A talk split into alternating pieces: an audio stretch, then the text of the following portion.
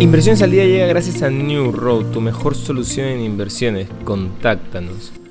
Hoy, en el plano local, la economía peruana creció un 2.86% en enero del 2022, lo que se explica por el desempeño favorable de la mayoría de los sectores económicos, aunque es el segundo avance más bajo desde el reinicio de las actividades, se sitúa por encima del 1.72% estimado por el BCR.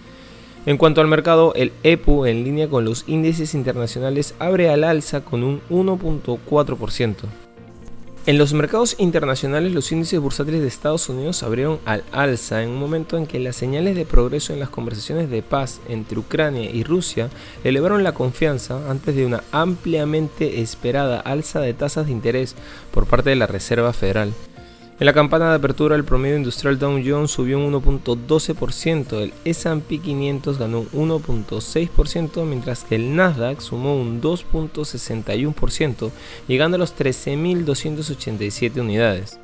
En Asia, el índice Hansen China Enterprise se disparó un 13% al cierre en Hong Kong, la mayor alza desde 2008, recuperando casi la mitad de las pérdidas de este año impulsado principalmente por los valores tecnológicos, entre los que algunos registraron un avance superior al 30%. Por otro lado, en un importante esfuerzo para estabilizar los golpeados mercados financieros, China se comprometió a aliviar las medidas regulatorias, apoyar a las empresas inmobiliarias y tecnológicas, además de estimular la economía.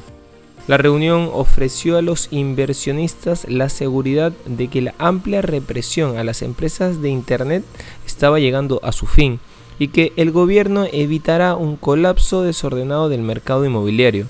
El regulador bancario de China dijo tras la reunión que apoyaría a las compañías de seguro para que aumenten la inversión en los mercados de valores. El anuncio del miércoles ofreció la declaración más contundente hasta ahora de que Pekín está flexibilizando su control sobre las plataformas de Internet, diciendo que los esfuerzos para rectificar las empresas de plataformas de Internet deben concluirse tan pronto como sea posible. También prometió a los inversionistas una mayor estabilidad política después de un año en que los mercados se vieron sorprendidos repentinamente por anuncios sobre reformas regulatorias. Y no queremos irnos sin mencionar que hoy la Fed comunicará su decisión de tipos de interés.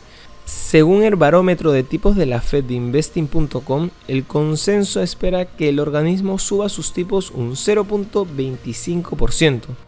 Los inversores querrán saber qué es lo que la Fed pretende hacer a partir de ahora, tanto en lo que hace referencia a los tipos de interés como al proceso de reducción de su balance, explican en Link Security. Estas han sido las noticias más importantes de hoy, miércoles 16 de marzo del 2022. Yo soy Eduardo Ballesteros, que tengas un feliz miércoles.